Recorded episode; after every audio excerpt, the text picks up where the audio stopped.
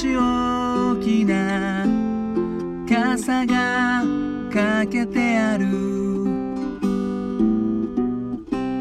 テレアの君は普段は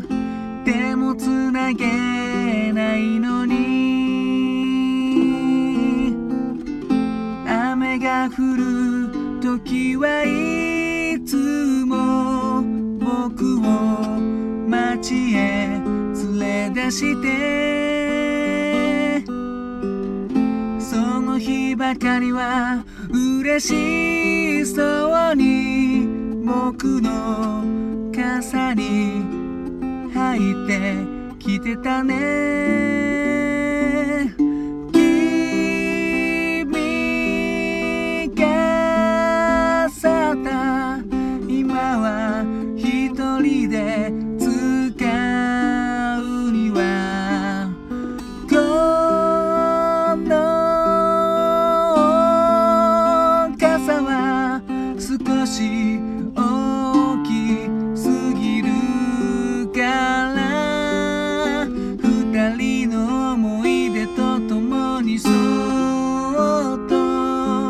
しまっておくよ。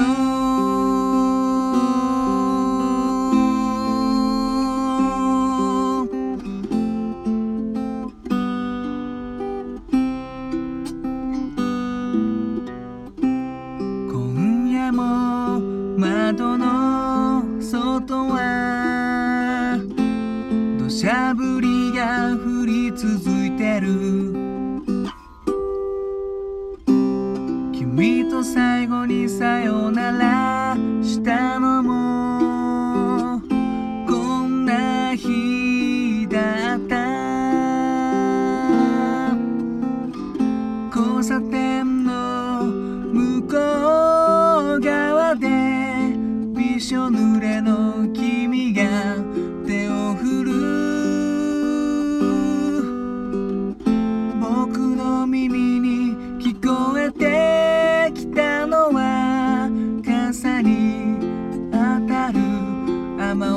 音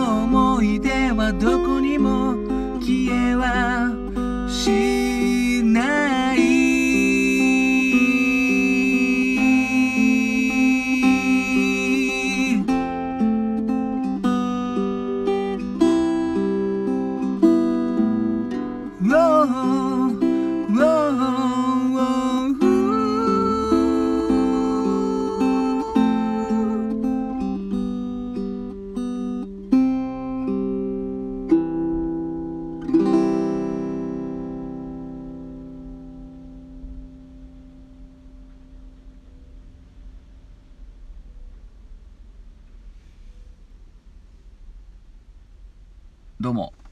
新潟県でシンガーソングライターやったり役者やったりハミングというギター教室をやっております斉藤直也と申します。いつも聴いていただきどうもありがとうございます。今ほど歌いましたのはゆずで悲しみの傘という曲でした。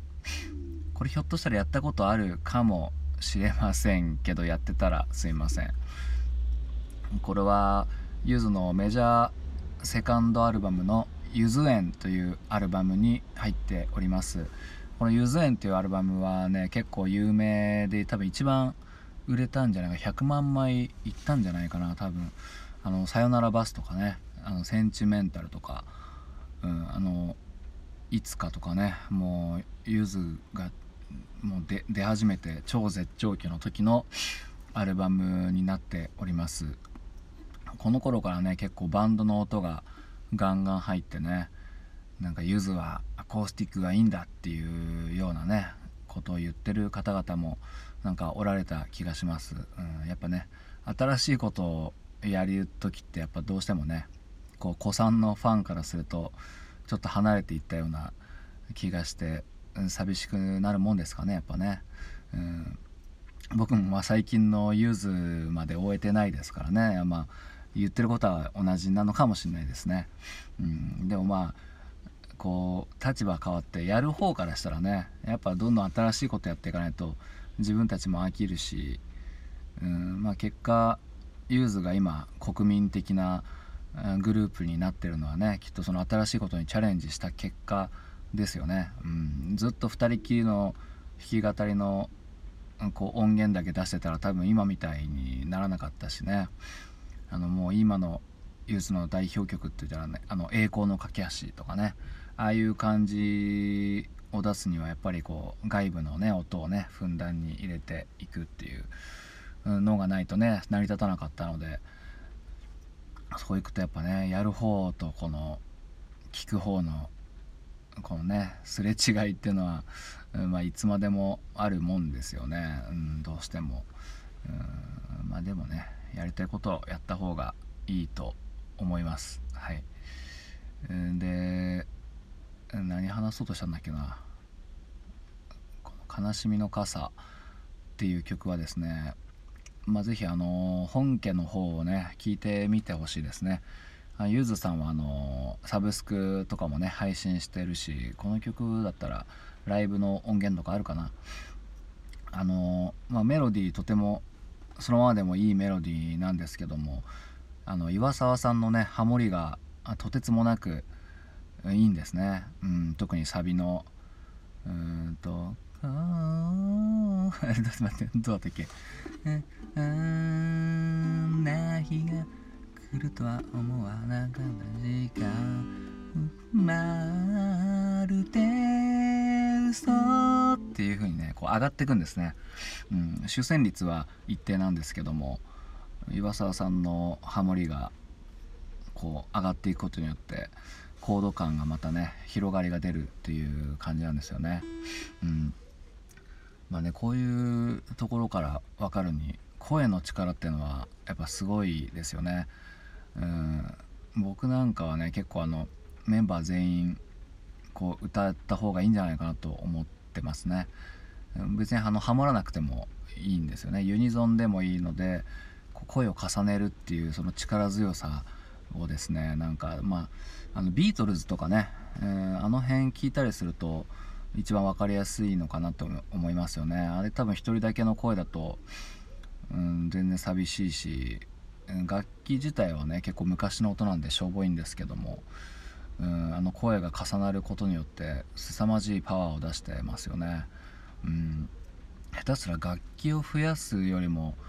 声の方に力を入れた方が全然なんか彩りっていうのは増すんじゃないかなって僕は結構思ってますね。声の力というか、うん、やっぱ楽器とか、まあ、まあね、まあ、そっちを増やすのも全然いいと思うし、うん、そういうふうに考えがちだと思うんですけどこのね声のパワーに気づいてない方って結構いるんじゃないかなと思ってます。まあ、そんなそんなことないか俺が考えうるようなことはもうねなもう1000万人ぐらいの人が考えてるからまあ、うんまあ、僕もね、まあ、ビートルズとかの受け売りですけども、う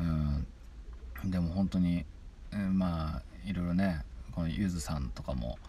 そういう力をねふんだんに利用しているのでねなんかそういうデュオとかでハモったりしてる音源いろいろ聞いてみると面白いと思います。聞いていただきどうもありがとうございました。